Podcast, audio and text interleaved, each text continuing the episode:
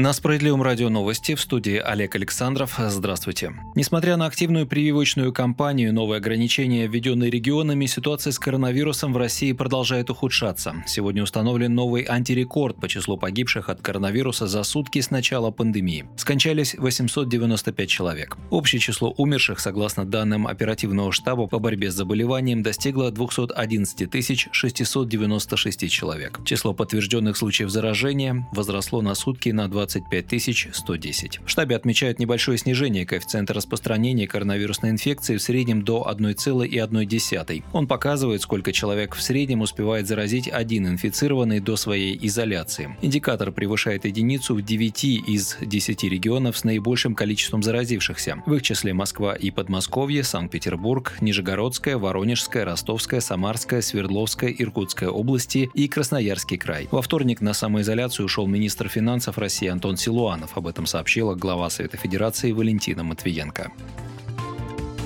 В Госдуме оппозиция подвергла жесткой критике проект федерального бюджета на будущий год и на период до 2024 года. Лидер российских социалистов Сергей Миронов возмутился сокращением расходов на социальную политику на 370 миллиардов рублей, которые не позволяют по факту бороться с бедностью населения. При том, что сокращения запланированы в условиях профицитного бюджета. В частности, расходы на здравоохранение, которые планируется сократить на 118 миллиардов рублей, составят менее 1% ВВП. Да, есть другие статьи расходов на медицину, госпрограмма по развитию отрасли, однако и они сокращены. Даже если все суммировать, Россия окажется на одном из последних мест среди стран мира по затратам на здравоохранение. В условиях пандемии и кризисного состояния медицины подобная экономия на здоровье людей недопустима, подчеркнул депутат. Глава «Справедливой России за правду» обратил внимание, что сейчас в Фонде национального благосостояния аккумулировано более 14 триллионов рублей. 1 триллион из бюджета Минфин не смог израсходовать. Куда еще экономить? Как нам двигаться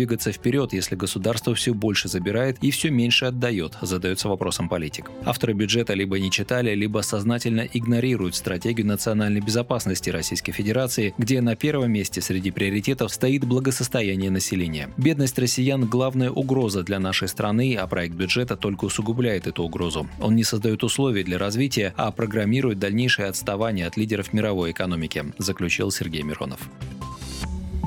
Софинансирование расходов регионов на капремонт автодорог, а также искусственных дорожных сооружений предложено вести за счет акцизов на нефтепродукты, производимые в России. В следующем году на финансирование дорожной деятельности в рамках нацпроекта «Безопасные и качественные автомобильные дороги» объемы межбюджетных трансфертов увеличат почти до 118 миллиардов рублей. Также при формировании проекта бюджета Кабмин принял в расчет позицию Палаты регионов по вопросам оздоровления и развития водохозяйственного комплекса реки Дон и расходам регионов на капремонт капремонт зданий школ, прежде всего на селе. Все эти направления получат финансирование. Кроме того, что очень важно для регионов, закреплено увеличение дотации на выравнивание бюджетной обеспеченности субъектов федерации на 5,6% к текущему году. Как указывает парламентская газета, субсидии регионам запланированы в размере 68 миллиардов рублей. В Минфине прогнозируют существенное сокращение дефицита консолидированных бюджетов регионов к ВВП за три года, в основном за счет увеличения годового объема их собственных доходов.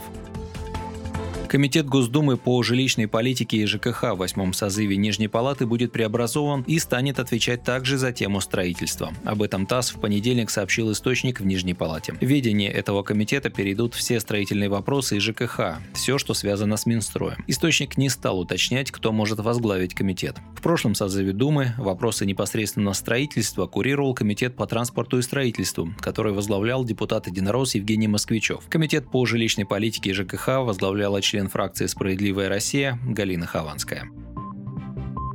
И последнее. В России отныне будут отмечать День Отца. Официальную дату утвердил своим указом президент Владимир Путин для, цитируем, укрепления института семьи и повышения значимости отцовства в воспитании детей. Конец цитаты. Предложение о необходимости учреждения такого всероссийского праздника в последние годы неоднократно вносили депутаты Государственной Думы, а проект этого указа разработало Министерство труда и соцзащиты. Ведомстве, например, отмечали необходимость пропаганды ответственного отцовства, вовлечения мужчин в семейные дела и воспитание детей, что соответствует соответствует концепции государственной семейной политики. Отмечаться День Отца в нашей стране будет ежегодно в третье воскресенье октября. В этом году, соответственно, 17 октября. Раньше эта дата не являлась федеральным праздником, День Отца отмечался лишь в ряде регионов.